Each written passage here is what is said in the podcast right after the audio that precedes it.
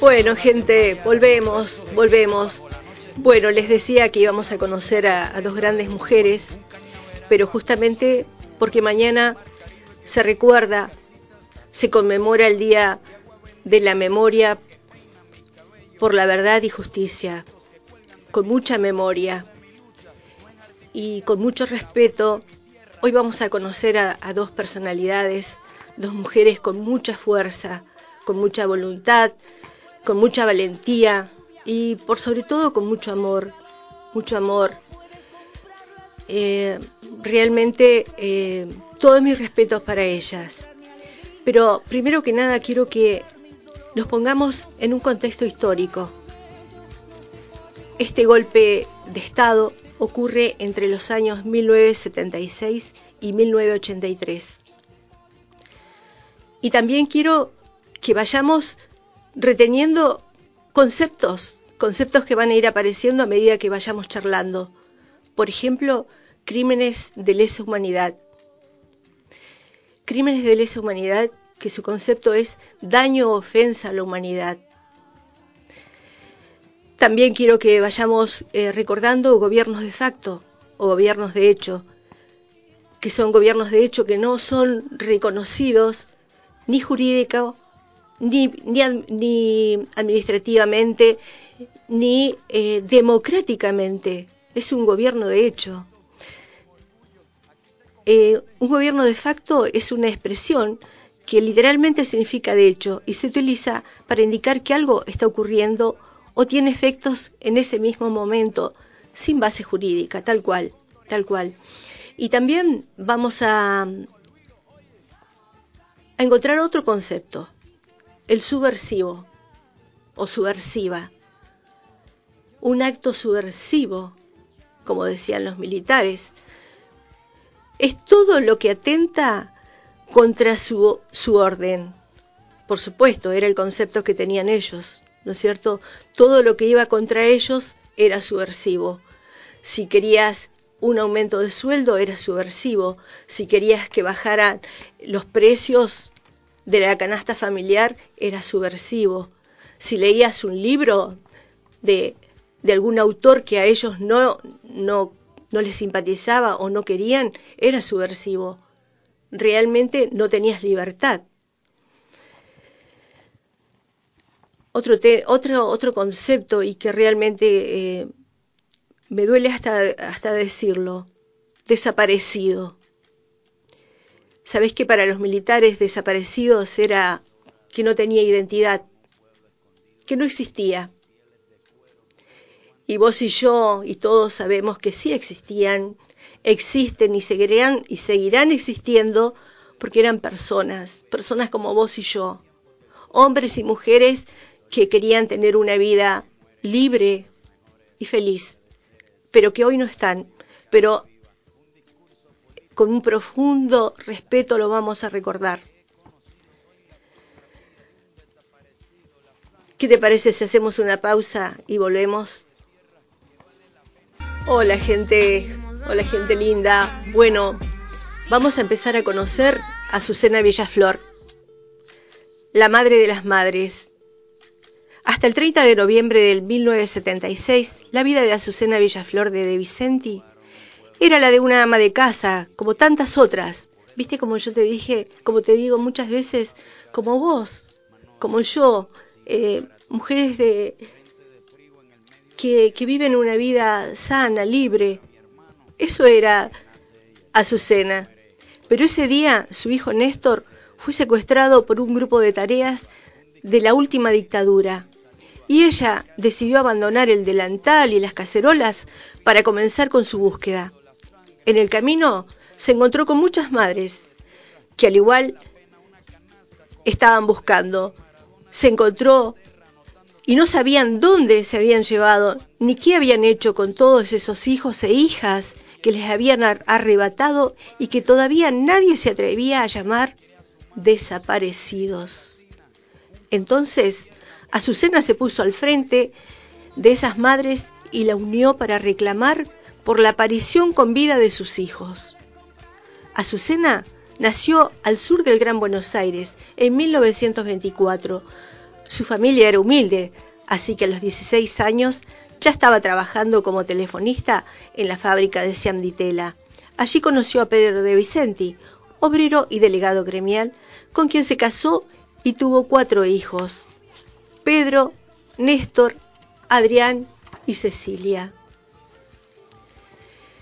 En los convulsionados años del 70, su hijo Néstor empezó a estudiar arquitectura y se sumó a las Fuerzas Armadas Revolucionarias, una organización política militar que agrupó a marxistas y peronistas. Cuando el 24 de marzo de 1976 se produjo el golpe cívico-militar que instaló en el poder a la peor dictadura que padeció nuestro país, y te lo vuelvo a recordar, 24 de marzo de 1976. Se inició también el plan para aniquilar a estas organizaciones y a sus militantes.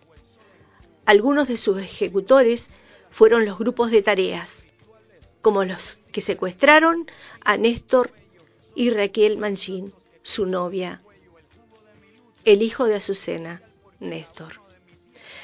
Azucena buscó a su hijo en cárceles, comisarías, regimientos y morgues.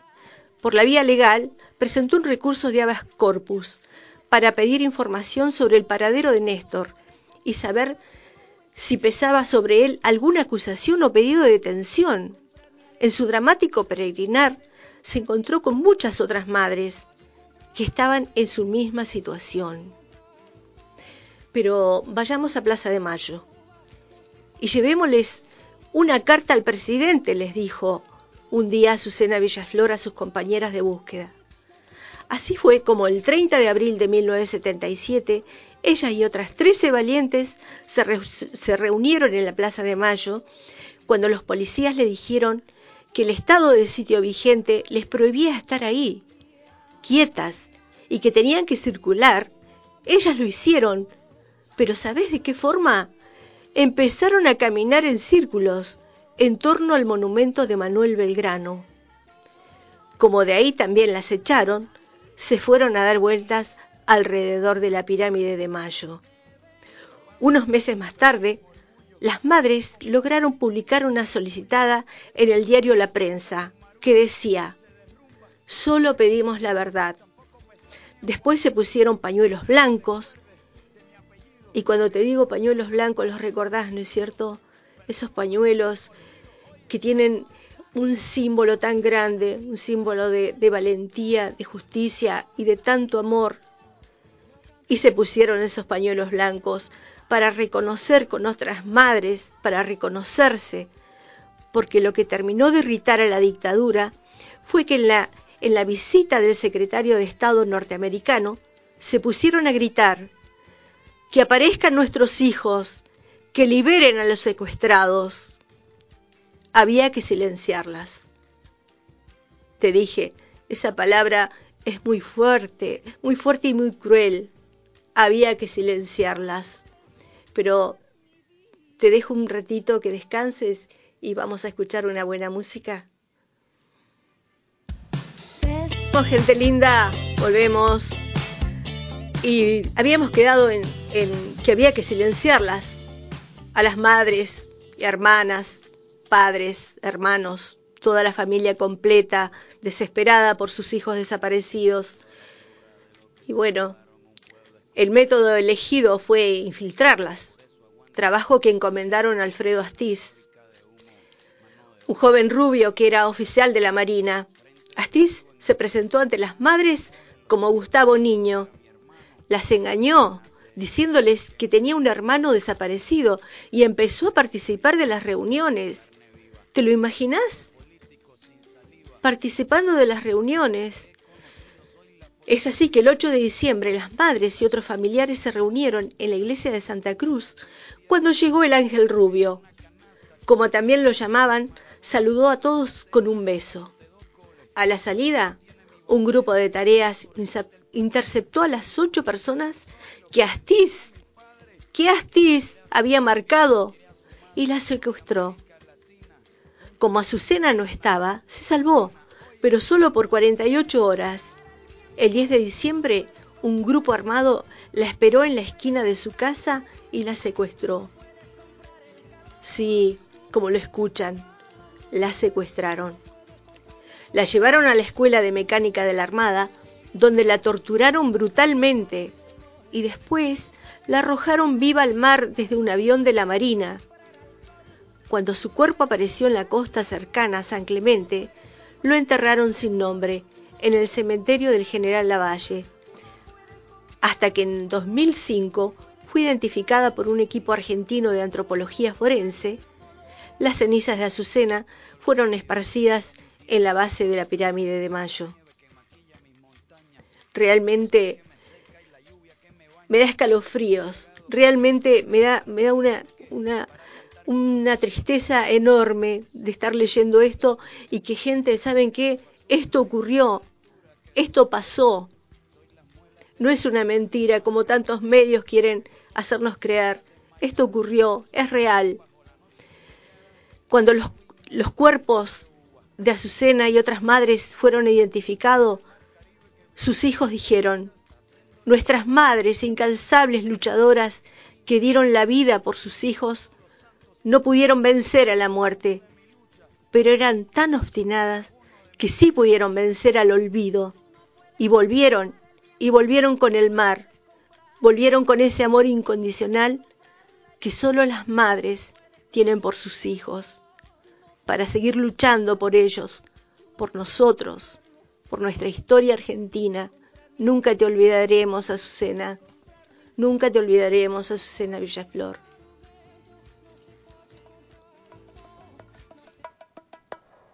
Y acá estamos, gente linda, ¿cómo la van pasando? ¿Bien? Fer, ¿cómo vamos? Frank, ¿cómo vamos? ¿La, hora? ¿Qué hora es ya, Frank? Son las eh, siete y media. ¿Y cómo está el tiempo?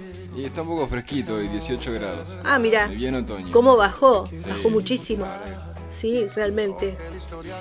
Eh, bueno, eh, acabamos de, escuchar esta historia de Azucena, que realmente qué, terrible, ¿no es cierto? Qué, qué drástico, qué drástico. Y también te quería aclarar una vez más qué es el crimen de lesa humanidad. El crimen de lesa humanidad es el asesinato, el exterminio, la esclavización, la deportación y otros actos inhumanos cometidos contra cualquier población civil. ¿Escuchaste? Contra cualquier población civil. O las persecuciones por motivos políticos, raciales o religiosos. Cuando tales actos sean cometidos o tales persecuciones sean llevadas a cabo al perpetrar un delito contra la paz o contra la humanidad. Y ahora, ahora vamos a conocer y que seguramente cuando la nombres vas a, a recordarla. Estela de Carlotto, la señora Estela de Carlotto, la hermosa docente, esta mujer increíble, esta valiente, esta mujer llena de amor. Es increíble cuando, cuando vos este, escuchás estas historias que fueron reales, y te vuelvo a, recalcar, fueron reales. Acá no hay ningún invento. Estela de Carlotto, amor de abuela. Estela es hija de un jefe de correo. Fue maestra rural en Bransen y se casó con Guido Carlotto, dueño de una pequeña empresa. Y en los agitados años 70, los hijos de Estela y Guido como tantos otros jóvenes, habían descubierto que la sociedad en la que vivían era muy injusta y estaban dispuestos a cambiarlas a través de la política, aunque en eso les fuera la vida. Tres hermanos Carlotto empezaron a militar. Laura Estela estudiaba historia en la Universidad de La Plata y militaba en el peronismo. Claudia pertenecía a la Juventud Universitaria Peronista y Guido Miguel a la Unión de Estudiantes Secundarios. La relación entre Perón y los jóvenes peronistas se fue deteriorando por diferentes políticas. La situación se agravó tras su muerte cuando Isabel de Perón ocupó la presidencia y se crearon fuerzas represivas para perseguir a los adversarios, a los adversarios políticos. Y fue infinitamente peor con la llegada de la dictadura militar. ¿Te acordás que dijimos vamos a ubicarnos en un contexto histórico? 1976. La peor dictadura militar, que implementó un plan sistemático de desaparición, tortura y exterminio de personas. Acá voy a hacer un, un, un parate, porque vos sabés que yo estuve leyendo y estos militares iban a Estados Unidos a prepararse. Iban a prepararse para los métodos de tortura y desaparición de personas. Era todo un complejo asesinato. En agosto de 1977, Guido, el marido de Estela, fue secuestrado y torturado por los militares, quienes para liberarlo exigieron 30 mil dólares. En noviembre de ese mismo año, su hija, Laura, que estaba embarazada de tres meses, fue secuestrada por un grupo de tareas y conducido al centro de detención La Cacha, en La Plata.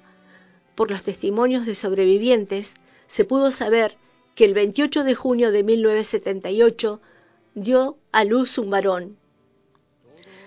A partir de la desaparición de su hijo, Estela abandonó su trabajo como docente para dedicarse por completo a su búsqueda.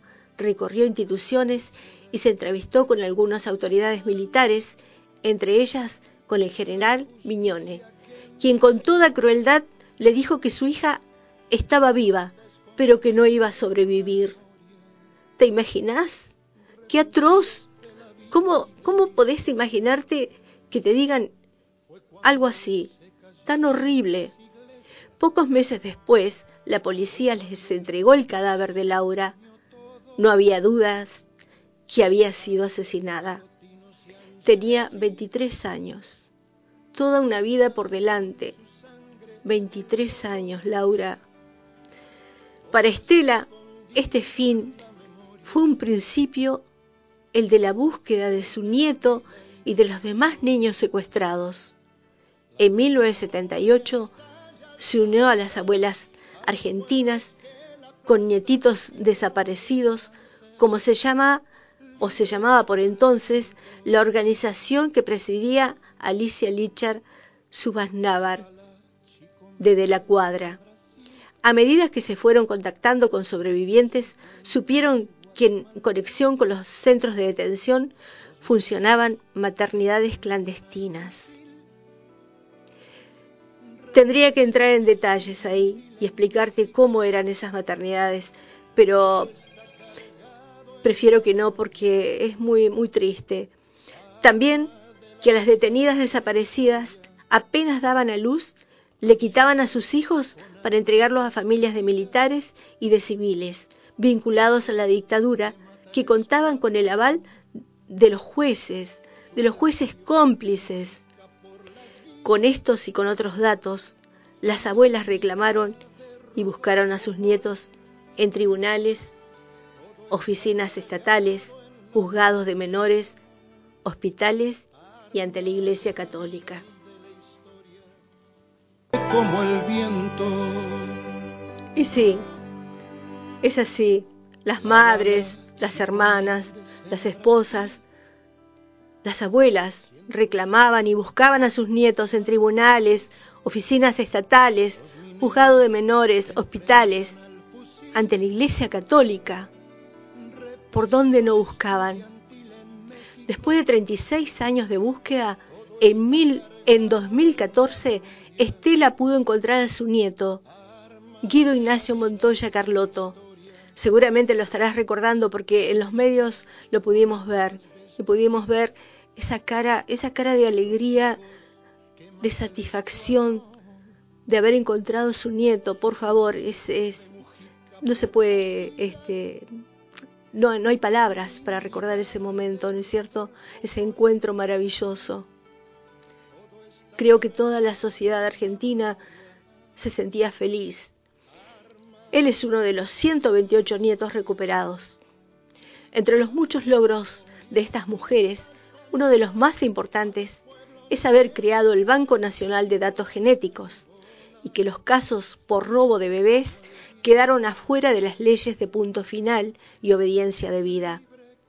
Esto permitió a los familiares de desaparecidos buscar y obtener justicia por sus hijos, avanzar en la búsqueda de sus nietos y juzgar y condenar a represores que habían quedado impunes, entre ellos el dictador Videla. En una entrevista que le hicieron a Videla, no sabes, él decía, y bueno, le contestaba al periodista, son desaparecidos. Si son desaparecidos, no existen, no tienen identidad. ¡Qué atroz! Vos fijate la impunidad con la impunidad que hablaba. No existen. Y sí, gente, existen y van a seguir existiendo porque vamos a tener memoria eternamente. En 2012 fue condenado a 50 años de prisión por la causa conocida como Plan Sistemático de Apropiación de Menores.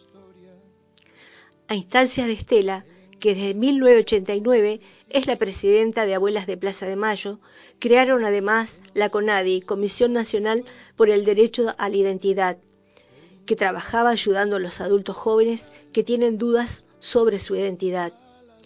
Como desde hace más de cuatro décadas, esta encantadora y determinada mujer sigue trabajando para encontrar a los hijos de miles, miles de desaparecidos, mientras recibe reconocimientos y premios. Aunque el premio mayor, sin lugar a dudas, es haber podido recuperar a su nieto y que su nombre sea símbolo de lucha por los derechos humanos en el mundo entero. Señora Estela de Carlotto, el ejercicio de no olvidar nos dará la posibilidad de no repetir. Cargando en ancas, los hombros se van quedando los años. No se han cerrado las puertas ni las heridas de antaño. Es así, señora de Carlotto no se va a olvidar. Todos mis respetos. Y bueno, mi querida audiencia, volviendo al tema de los conceptos, quería que quedara claro que este Día Nacional de la Memoria por la Verdad y la Justicia fue en la década del 1976 a 1983, cuando recuperamos la democracia con el presidente Raúl Alfonsín y te dije que crimen de lesa humanidad es daño u ofensa a la humanidad, es un delito. Se considera crímenes de lesa humanidad o contra la humanidad aquellos delitos especialmente atroces y de carácter inhumano que forman parte de un ataque generalizado o sistemático contra una población civil, cometidos para aplicar políticas de un Estado o una organización. ¿Qué es, ¿Qué es un crimen de lesa humanidad? Me preguntarás. Es el asesinato, el exterminio, la esclavización, la deportación y otros actos inhumanos cometidos contra cualquier población civil o las persecuciones por motivos políticos, raciales o religiosos, cuando tales actos sean cometidos o tales persecuciones sean llevadas a cabo al perpetrar un delito, un delito contra la paz de la humanidad. También encontramos gobierno de facto. Un gobierno de facto es un gobierno de hecho. Es aquel que si bien en la práctica ejerce como tal, no está reconocido oficialmente por alguna norma jurídica menos democrática. ¿Qué significa in facto? Es de facto, es una expresión que literalmente significa de hecho.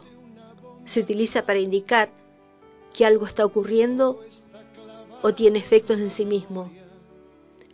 Es un momento sin base jurídica. ¿Te acordás que recordamos que hablamos de subversión, subversivo? Me preguntaba, cuando yo no tengo, no, no tengo derecho a expresarme, cuando no tengo derecho a mi libertad, también podría ser una subversiva. Todo lo que atentaba contra su orden, contra su reordenamiento. También tenemos al desaparecido, esos tantos desaparecidos y desaparecidas que no tenían identidad. Sí, te aseguro que sí. Tienen identidad, tienen nombre y apellido y, los vamos a seguir buscando. También anoté sadismo. Es increíble esta, esta gente, estos militares, el sadismo con que trataban, trataron a todos esos desaparecidos, a todos esos los secuestrados. Era un sadismo tal que, que realmente eh, podría comentarte las atrocidades. Una de ellas que me quedó, me quedé impactada, era que en una habitación estaban los padres y en la otra sus hijos. Torturaban a sus padres para que los hijos escucharan, o torturaban a sus hijos y hijas para que los padres escucharan. ¿A vos te parece algo más atroz que eso? Ubicate, ubicate y sentilo. Fíjate si no tenemos que tener memoria. Nunca más, el nunca más. Mi querida gente, me voy a ir despidiendo y recordá, como siempre te digo, detrás de, de estas dos grandes mujeres que conocimos hoy, hay una madre, hay una abuela, hay una hermana, hay una familia que solamente quiere ser feliz, quiere ser libre, quiere ver crecer a sus hijos, quiere ver crecer a sus hijos y que tengan un, una vida como ellos la, la desean, que sean libres. Por eso, todos mis respetos, todos mis respetos a esa gente que tiene desaparecidos. Y toda la felicidad a todos los que pudieron encontrar a esos nietos. Querida gente, recordemos, memoria, verdad y justicia. Fran, Fran, ¿cómo se pueden comunicar con nosotros? Se pueden comunicar vía el stream de YouTube, Radio Megafón en ¿Sí? YouTube. Así. ¿Algún otro método? ¿Alguna otra vía? Que yo sepa, no. un WhatsApp, por ahí, un WhatsApp. Un WhatsApp, sí. Habría que A un- A Megafón. Lo- no estaría sabiendo el número. Ajá, bien, bien, pero lo vamos a, a dar. Bueno, querida gente, qué tarde hermosa. Mirá, ya está oscuro, Fran. Ya está oscuro. Cayó la noche. Sí. Bueno, mi querida, mi querida gente, mis queridas chicas, chicos, tenemos una audiencia masculina, me encanta, me encanta. Eh, bueno, eh, era mi humilde respeto a este día tan importante que se conmemora y se recuerda mañana, el Día de la Memoria por la Verdad y la Justicia. Y bueno, mi querida gente, espero que les haya servido de reflexión y de memoria, de memoria activa. Y nos vamos a ir despidiendo, Fran. Gente linda, pásenla muy lindo. Disfruten de su familia y que sean muy, pero muy felices.